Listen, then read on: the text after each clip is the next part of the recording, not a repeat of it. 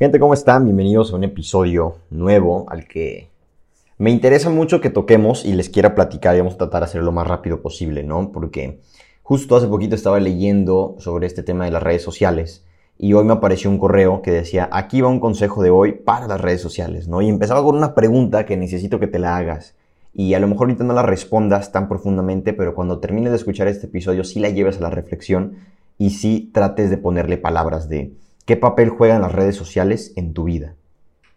La relación que tenemos cada persona con las redes sociales pues es distinta, ¿no? Es como incluso única, pudiéramos llamarle.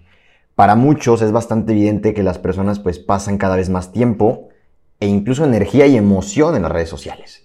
Y aunque en sí las redes sociales son una herramienta y no son intrínsecamente buenas o malas, sino que por la forma en la que se utiliza y el creciente pues el reciente crecimiento que tiene es de tomar la importancia y de preocuparse porque lo que la mayoría de la gente comparte en las redes sociales es una fachada. O sea, lo llaman como tenemos un gemelo perfecto en las redes sociales, ¿no? Como que tratamos de retratar las mejores partes de nuestra vida.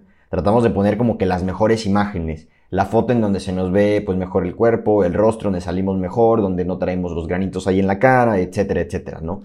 Y esto es particularmente cierto cuando se trata de salud y bienestar, ¿no? Obviamente, pues le toman foto que a la comida, que en el gimnasio, que las vacaciones, que etcétera, ¿no? Y, fíjate que aquí decía algo importante de los profesionales y modelos del fitness suelen representar la perfección, entre comillas perfección, pero la vida, obviamente, pues no es perfecta, lo que muchísimas veces nos han dicho, pero que también se nos olvida constantemente. La buena noticia es que no es necesario ser perfecto para disfrutar de una salud y de un bienestar, pues extraordinario, ¿no? No se necesita hacer, pues, como la, mejor edición de una foto para poder sentirte bien, para poderte sentir pleno o plena. Y, y, o sea, aquí dice también, como dice Craig Valentine, no es ganar o perder, es ganar o aprender. Y hay que tratar de dejar de estar a la altura del ideal falaz de otra persona, especialmente cuando se tratan de ocultar esas cosas que a lo mejor, pues, pensamos que no le aportan a nuestra vida, ¿no?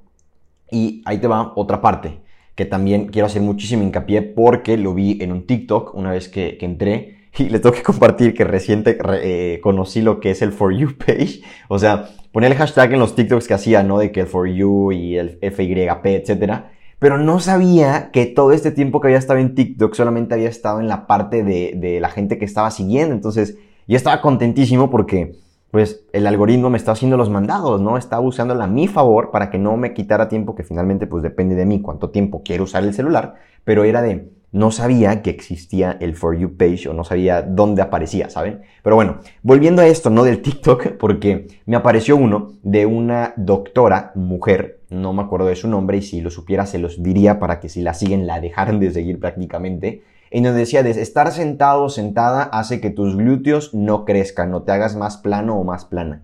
Y otro doctor le contestó de querida, si no sé si lo hagas por likes, si lo hagas por share, si lo hagas por ganar atención, no sé por qué lo hagas, pero eso no es cierto. Obviamente explicó todo el proceso de cómo un músculo crece, cómo se estira, cómo se contrae, que la alimentación, que el descanso, que la hidratación y demás, y concluye de es que estar sentado no evita o, no provoca que no te crezcan los glúteos, ¿no?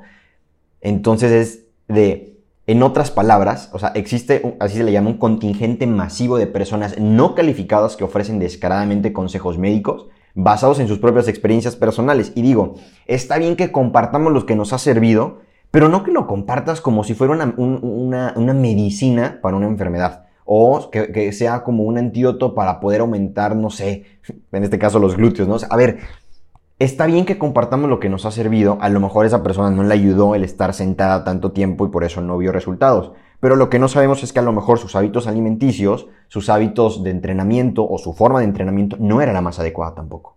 Entonces, tenemos que tener un ojo muy crítico para ver qué es lo que comparten las personas, porque a pesar de que tengan buenas intenciones, esto, aparte de que pues, es erróneo, puede ser francamente un peligro tanto pues, físico como mental, como emocional o incluso también es un poco ético y no sé si pueda llegar a ser ilegal o no, pero tenemos que ser muy conscientes de quién es, qué, es lo que estamos consumiendo y llevarlo de, realmente esto es cierto o no. Por eso hay que tener mucho cuidado con los consejos que estamos buscando y a quiénes estamos siguiendo, se lo repito como en algún otro episodio. El hecho de que algo funcione para una persona no convierte en que sea una buena opción para ti, ¿ok? Y no solo porque alguien se hospedó anoche en un Hollywood Inn Express, no lo convierte en un profesional de la salud calificado. Así decía el final de uno de los artículos. De, no porque otra persona le haya funcionado quiere decir que a ti también te va a funcionar. Puede que lo implementes, a lo mejor, puede que te sirva, pero puede que no.